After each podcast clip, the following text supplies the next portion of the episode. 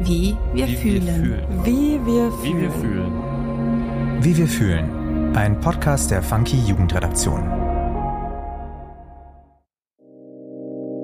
Hi, ich bin Nina und du hörst den neuen Funky Podcast Wie wir fühlen. Hier übernimmt die Gen Z das Wort und thematisiert all das, was ihr Leben auf den Kopf stellt. In dieser Staffel dreht sich alles um die Frage, wer oder was prägt eigentlich unsere Identität.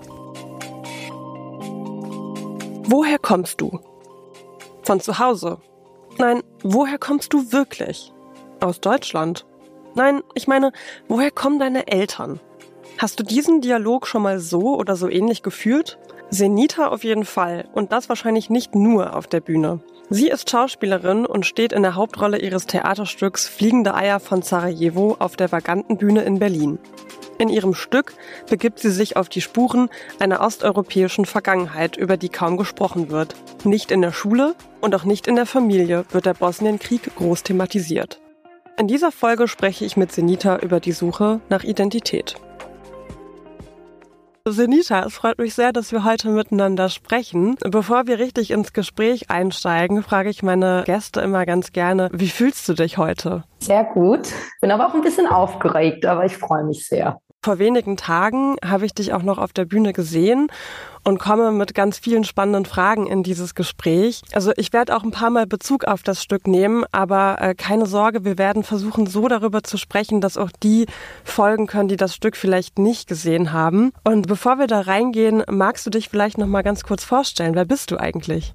Ich bin Senita Husgic und ich bin gebürtige Hamburgerin und meine beiden Eltern kommen aber aus Bosnien und sind 92 aufgrund des Krieges nach Deutschland geflüchtet. Und mittlerweile lebe ich aber in Berlin seit fast zehn Jahren und arbeite als Schauspielerin und Autorin. Was macht es mit einer Familie, wenn traumatische Erlebnisse aus der Vergangenheit nicht aufgearbeitet werden? Was macht das Schweigen der Kriegsgeneration mit ihren Kindern? Und vor allem, was hat das alles mit der eigenen Identität zu tun? Diese Fragen verhandelst du in deinem Theaterstück Fliegende Eier von Sarajevo. Vielleicht zuerst mal die Frage, warum hast du dieses Stück geschrieben? Ich habe es hauptsächlich am Anfang, glaube ich, für mich selbst geschrieben. Ich hatte schon sehr lange die Idee, irgendwie meine Familiengeschichte aufzuschreiben, wusste aber gar nicht so viel darüber. Und dann habe ich halt angefangen zu recherchieren und nachzufragen und habe es tatsächlich erstmal nur für mich gemacht. Und dann im Austausch mit meinen Freunden habe ich dann gemerkt, dass sich sehr viele Leute damit identifizieren können. Ob es jetzt eine Flucht- oder Kriegsgeschichte ist oder andere in ihren Familien. Und dann habe ich angefangen, es aufzuschreiben. Und dann wurde es ein Theaterstück. Darf ich fragen, warum wolltest du das zuerst nur für dich selbst machen? Einfach um herauszufinden, was passiert ist, um irgendwie zu begreifen, warum eine Familie so ist, wie sie ist, warum sie auf der ganzen Welt verteilt ist, warum ich manchmal noch in so Schubladen gedacht habe, woher das alles kommt. Wie persönlich oder autobiografisch ist das Stück denn? Oder gibt es vielleicht auch fiktive Elemente darin? Es ist schon sehr autobiografisch. Es ist tatsächlich vor allem die Rolle der Protagonistin, die ich spiele. Das bin hauptsächlich ich. Ich habe aber auch sehr, sehr lange recherchiert fürs Schreiben. Ich habe ganz viele Filme geguckt, viele Bücher gelesen, mich mit Freunden ausgetauscht. Und es hat aber auch fiktive Elemente drin. Nicht sehr viele, aber ein paar.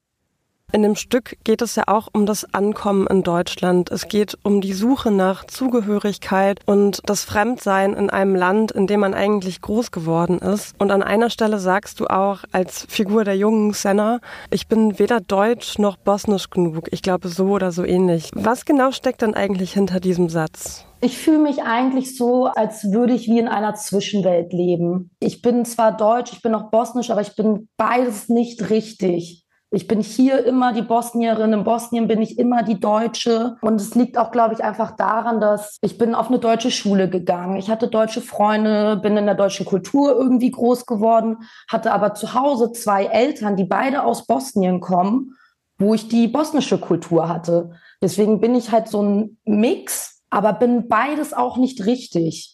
Und du sprichst ja in der Gegenwartsform, das heißt, es geht dir auch immer noch so. Es geht mir immer noch so. Mittlerweile stellt es kein Problem für mich dar. Ich sehe es eher als Vorteil. Ich finde es auch irgendwie schön, in dieser Zwischenwelt zu leben.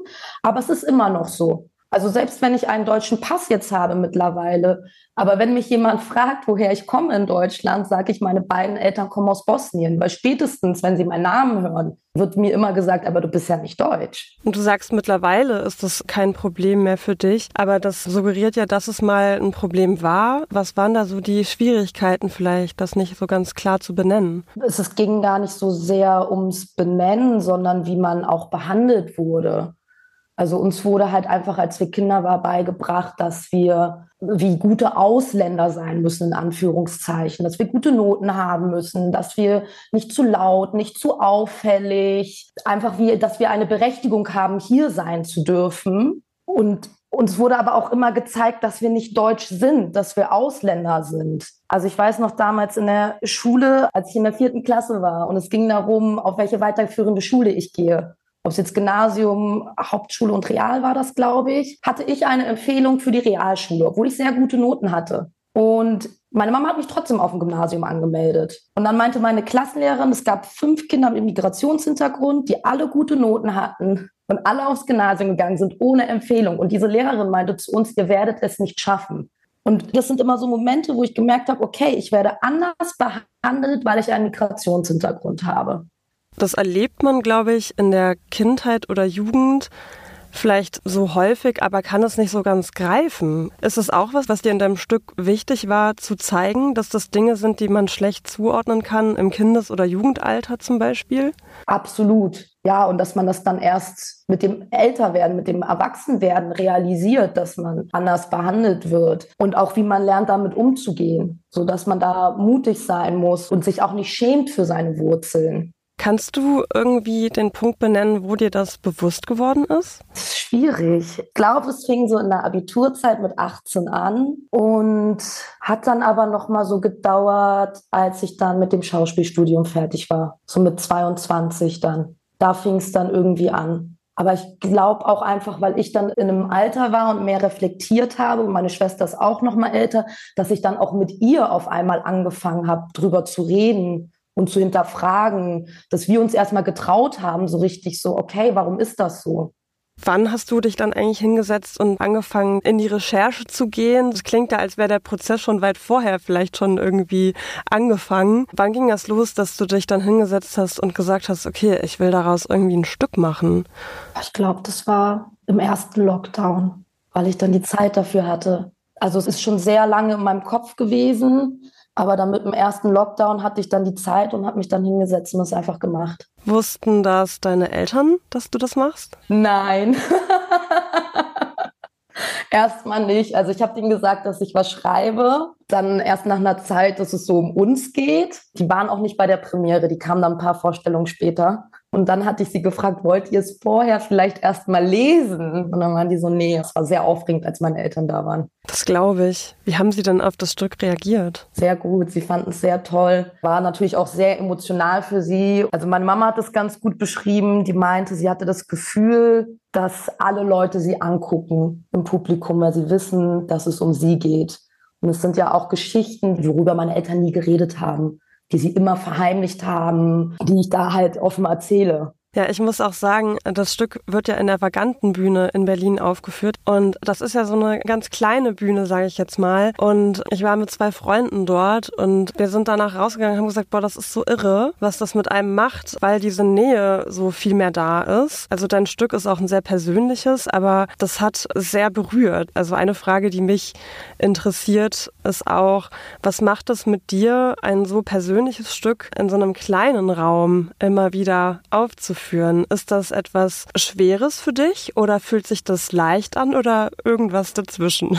Schwer ist es gar nicht. Es ist auch nie gleich. Das hat auch einen Vorteil, dass der Raum so klein ist und dass man so eine Nähe zum Publikum hat. Man tauscht wie so Energien aus. Also man nimmt total die Energie vom Publikum. Man merkt, wie, wie die Leute, wie die dran sind. Und ich kriege auch sehr häufig Rückmeldungen wie toll das Stück ist. Oder mir hat auch mal eine geschrieben, die auch aus Bosnien kam, dass sie sich das erste Mal nicht alleine gefühlt hat. Eltern, die mir schreiben und dann sagen, wow, danke. Ich glaube, ich müsste mal auch mit meinen Kindern darüber reden. Klar, es ist immer auch äh, sehr emotional, aber es ist leicht, es zu spielen. Es macht mir sehr viel Spaß und es bestärkt mich auch darin, das gemacht zu haben. Ja, dein Stück thematisiert ja die Suche nach der eigenen Identität auf der einen und den Bosnienkrieg auf der anderen Seite. Und mir ist besonders der Satz hängen geblieben, der Krieg ist nicht vorbei, er ist immer noch in den Köpfen der Menschen. Ich glaube so oder so ähnlich, recht am Ende des Stücks. Und ich weiß, es ist jetzt eine sehr große Frage, aber ich glaube eine wichtige. Was hat der Bosnienkrieg mit deiner Suche nach der eigenen Identität zu tun?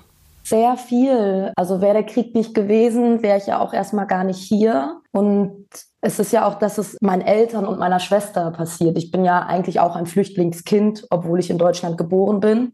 Das betrifft mich ja direkt. Und einfach meine ganze Familie, zum Beispiel, die ist auf der ganzen Welt verteilt. Ich habe meinen Onkel, der ist nach Amerika geflüchtet, den habe ich das erste Mal gesehen, da war ich zehn oder zwölf, weil wir so lange keinen deutschen Pass hatten, weil die Flüge so teuer waren. Meine Eltern haben gearbeitet ohne Ende, hatten zig Millionen Nebenjobs, einfach immer um sparen zu können, um die Familie besuchen zu können, um der Familie, die dort geblieben ist, Geld zu schicken. Dieses immer sparen, arbeiten, sich hocharbeiten, das sind ja Sachen, die einen so prägen, die einfach was mit dem Krieg zu tun haben.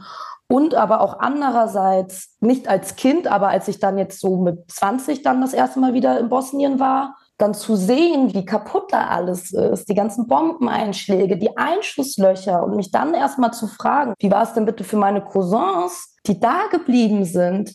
Die hatten so ein anderes Leben als ich. Mir ging es so gut hier in Deutschland. Meine Eltern haben uns so ein gutes Leben hier geschenkt. Und dann hast du im Kontrast deine Cousins, die du einmal im Jahr gesehen hast und du hast es einfach nicht gecheckt als Kind. Ja, also es beeinflusst, klar, mein ganzes Leben. Faktencheck. Senita hat gerade einen Krieg erwähnt, wegen dem ihre Eltern 1992 nach Deutschland geflohen sind.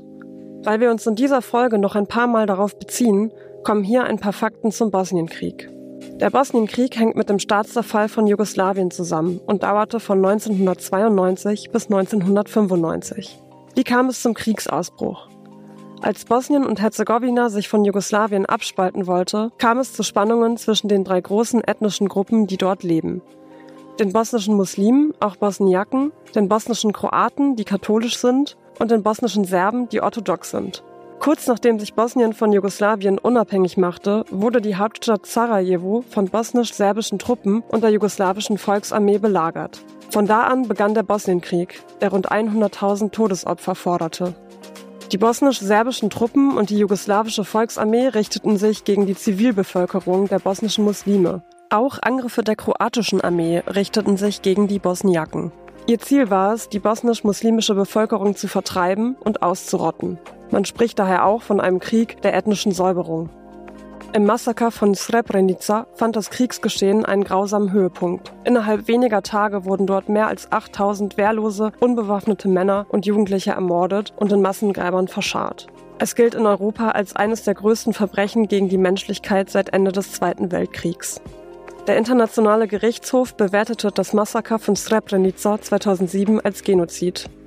Bis heute wird der Begriff Genozid von der serbischen Regierung und serbischen Nationalisten jedoch nicht angenommen. In deinem Theaterstück gibt es eine einprägsame Szene. Die Figur der jungen Senna soll ein 15-minütiges Referat halten zum Bosnienkrieg. Um dieses Geschichtskapitel in deiner Schulzeit abzuhandeln, entspricht auch das der Realität? Also ist das tatsächlich so passiert? Und warum war es dir wichtig, diese Szene einzubauen? Ja, das ist tatsächlich passiert. Zwölfte Klasse, Abitur, letztes Schuljahr und ich dachte, okay, jetzt behandeln wir diesen Krieg, weil wir haben ja gar nicht mehr viel Zeit. Irgendwann müssen wir den ja mal behandeln. Und dann habe ich halt meine Klassenlehrerin gefragt und die meinte, nee, das steht nicht im Lehrplan. Ich kann halt dieses 15-Minuten-Referat halten. Und ich habe halt eigentlich gefühlt meine ganze Schulzeit darauf gewartet, dass das behandelt wird, weil ich mit meinen Eltern nicht darüber geredet habe. Und dann kam es nicht. Und dann habe ich mich halt selbst informiert und habe alles rausgesucht. Das ja, dieser Krieg ist total verworren und es sind super viele Informationen und das in 15 Minuten zu packen, ist eigentlich unmöglich. Und ich habe halt wirklich tagelang zu Hause geübt und wollte es richtig gut machen und war aufgeregt und habe mich auch irgendwie gefreut, das meinen Mitschülern zu erzählen. Und dann hatte ich halt dieses Referat und bin in Tränen ausgebrochen, während ich vorgetragen habe. Als ich erzählt habe, wie viele Leute umgebracht wurden und warum. Und ich habe geweint und habe halt weiterhin dieses Referat gehalten und habe dann da das erste Mal irgendwie überhaupt realisiert, was es bedeutet, dass meine Eltern aus dem Krieg hergekommen sind. Ich und meine Schwester haben uns immer so ein bisschen lustig gemacht über diesen Satz, ah ja, ja, ihr seid aus dem Krieg hergekommen und habe aber nie realisiert, was das überhaupt bedeutet. So, dass einfach meine ganzen Verwandten hätten da sterben können. Und diese Szene war mir eigentlich so wichtig, weil ich glaube, heute es immer noch ist, dass das nicht unterrichtet wird. Und das eigentlich auch der Punkt für mich das erste in meinem Leben war, zu realisieren, was Krieg bedeutet, was Krieg mit einem macht, was das mit Familien macht, wie das Familien auseinanderreißt und dass es ja nicht irgendwelche Familien sind, sondern dass es meine Familie ist. Ja, ich kann dir nur zustimmen. Ich finde auch, dass das ein Thema ist, worüber viele noch viel zu wenig wissen. Das ist auch uns aufgefallen, als wir aus dem Stück raus sind, dass wir gesagt haben, ah, ja, das 2017, das habe ich da ja irgendwie mitbekommen, dass da jemand verurteilt wurde. Und ich habe meinen Erasmus in Slowenien gemacht und da bin ich dann das erste Mal mit der Geschichte von Jugoslawien so richtig irgendwie mal in Berührung gekommen. Aber das war dann immer so, ja, wenn man sich damit dann mehr beschäftigen möchte, dann, ach, das ist so kompliziert alles, die ganzen Zusammenhänge zu verstehen und das irgendwie greifen zu können. Und aber würdest du dir wünschen, dass das anders gehandhabt wird, in der Schule zum Beispiel? Absolut gut. Ich würde mir wünschen, also vor allem, dass man vielleicht auch mal ein bisschen nicht nur nach dem Lehrplan geht, sondern auch mal schaut, hey, welche Kinder sind in dieser Klasse? Woher kommen die? Was haben die für einen Migrationshintergrund? Dass man vielleicht mal wenigstens eine ganze Stunde dafür verwendet. Ob das jetzt Referate sind oder ob die Lehrer das vorbereiten. Und vor allem, man muss auch einfach mal bedenken, dass dieser Krieg in Europa war. Das war direkt nebenan. Und dass das nicht unterrichtet wird, kann eigentlich nicht sein. Also ich würde mir schon wünschen, dass man da ein bisschen mehr drauf guckt, was man für Menschen in der Klasse hat und was die Interessen sind. Also vor allem, wenn man schon fragt, hey, können wir das mal durchnehmen, dass man das vielleicht auch wirklich mal durchgeht und nicht nur in 15 Minuten irgendwie abhandelt. Absolut, da stimme ich dir total zu. Und was meintest du mit dem Satz in deinem Stück, dass der Krieg nicht vorbei ist, dass es immer noch in den Köpfen stattfindet? Ja, es ist leider tatsächlich so, würde ich sagen. Also nach meinem Gefühl, wie gesagt, ich bin ja nicht in Bosnien groß geworden, ich bin in Deutschland groß geworden, aber erstmal gab es Jugoslawien, also meine Eltern sind aus einem Land geflüchtet, was einfach nicht mehr existiert. Es gibt Leute, die sich immer noch als Jugoslawen bezeichnen, sich nach Jugoslawien sehen. Dann hat man einfach in Bosnien wie zwei Entitäten. Du hast Bosnien und Herzegowina, die Föderation Bosnien und Herzegowina, wo die Bosniaken, also bosnische Muslime leben und die bosnischen Kroaten, die katholisch sind. Dann gibt es aber noch die Republika Srpska innerhalb von Bosnien und Herzegowina, wo bosnische Serben leben, die orthodox sind. Allein schon diese drei Bezeichnungen. Das ist, als wenn man in Deutschland sagen würde, ich bin deutscher Evangele. In Deutschland, es juckt doch keinen, welche Religion man hat. Und da wird man aber, es geht so sehr auf Religion und woher man kommt. Und ich verstehe einfach nicht, warum nicht einfach alle sagen, sie sind Bosnier. Ich weiß nicht, warum man das so unterteilen muss. Das noch so als quasi Überbleibsel irgendwie von der damaligen Zeit. Genau, und der Krieg ist ja auch einfach noch nicht lange her. Das Land Bosnien so als sich gibt es einfach lange nicht. Und eigentlich alle, die da leben, haben diesen Krieg mitbekommen. Du hast halt auch einfach viele Leute, die gemordet haben, die da einfach auch frei rumleben und nicht verurteilt werden. Also bis das vorbeigeht, das wird noch über Generationen dauern. Ja, und vielleicht hat auch das, was du in deinem Stück auch ansprichst, das Schweigen vielleicht auch der Elterngeneration, auch irgendwo was damit zu tun, dass das noch nicht vorbei ist, der Krieg, dass das immer noch stattfindet. Was glaubst du, warum wird denn geschwiegen in vielen Familien, die vielleicht auch ähnliche Erfahrungen gemacht haben? Warum wird nicht mehr darüber geredet? Sagen wir mal in Familien, die in Deutschland leben, also die migrantisch geprägt sind und nach Deutschland gekommen sind und solche Erfahrungen gemacht haben? Ich glaube erstens, um ihre Kinder zu schützen, um sich selbst zu schützen, weil sie es leid sind, darüber zu reden, weil sie hier ein neues Leben angefangen haben und weil es auch sehr schwer ist, über Kriegsgeschehnisse zu reden. Weil ich bin mir sicher, dass jeder jemanden kennt, der umgebracht wurde. Und es ist ähm, nicht einfach. Dann liegt es dann eher an meiner Generation zu fragen. Und ich glaube auch, dass die, die ähm, noch in Bosnien leben, dass es da noch mal schwieriger ist. Also weil die es ja halt auch die Kinder direkt erlebt haben. Für mich ist es einfacher. Ich sehe das mit einem größeren Abstand. Warum würdest du dann sagen, ist es dennoch wichtig, mit dem Schweigen zu brechen? Weil das Trauma der Eltern auch das Trauma der Kinder wird. Für mich war es wichtig, auch für mich, um mich selbst zu finden zu wissen, wer ich bin, das Schweigen zu brechen und zu hinterfragen und, und alles zu verstehen, zu verstehen, warum ich so bin, wie ich bin und warum ich so groß geworden bin. Absolut. Und ich finde, du hast mit deinem Stück zumindest schon ein bisschen das Schweigen gebrochen und auch dass wir heute in diesem Podcast so ein bisschen darüber sprechen und auch junge Menschen darüber informieren oder vielleicht auch ermutigen, selber so ein bisschen auf Spurensuche zu gehen und da mal nachzufragen, ist doch schon was Tolles, was daraus gewonnen wurde. Ich würde dich vielleicht zum Schluss noch fragen, was du vielleicht jungen Menschen mitgeben kannst, die ähnlich wie du in der Kindheit oder in der Jugendzeit auf so einer Identitätssuche waren oder sind. Vielleicht hast du ja ein paar Gedanken im Kopf, die du gerne mitgeben möchtest. Es lohnt sich auf jeden Fall, auf die Suche zu gehen. Es ist nicht immer einfach, aber es lohnt sich, mit seinen Eltern, mit seiner Familie, mit seinen Geschwistern zu reden und sich auszutauschen und zu verstehen, wer man ist und woher man kommt. Und mir hat es sehr geholfen. Und ich glaube, das Wichtigste ist eigentlich, dass es da kein richtig oder falsch gibt dass es alles okay ist. Wenn man sagen möchte, man fühlt sich jetzt eher nach dem oder eher nach dem oder wie ich, dass man sagt, man ist in einer Zwischenwelt, es ist alles okay. Aber es lohnt sich auf jeden Fall. Und man sollte einfach mutig sein und sich trauen. Ich finde, das sind sehr gute und ermutigende Schlussworte, liebe Senita. Ich danke dir für dieses tolle Gespräch und kann denjenigen, die in Berlin sind, nur empfehlen, sich das Stück anzuschauen. Wir werden das auch gerne nochmal verlinken. Und ich sage danke für das Gespräch. Danke auch. Aus dem Gespräch mit Senita nehme ich einiges mit. Es ist nicht immer leicht, mit der eigenen Familie über das zu sprechen, was in der Vergangenheit passiert ist. Aber es lohnt sich, auf Spurensuche zu gehen, um besser verstehen zu können, wer man eigentlich ist. Und es ist auch okay, sich über die eigene Identität nicht zu 100% im Klaren zu sein und in einer Zwischenwelt zu leben, wie Senita sagt. Im Kopf geblieben ist mir aber auch die Situation, die Senita aus ihrer Schulzeit geschildert hat. Sie wünscht sich, dass die Lebensrealität der SchülerInnen vor allem im Geschichtsunterricht stärker abgebildet wird. Wie wir fühlen ein Podcast der Funky Jugendredaktion. Produktion und Redaktion Nina Sabo. Schnitt und Sound Markus Klose.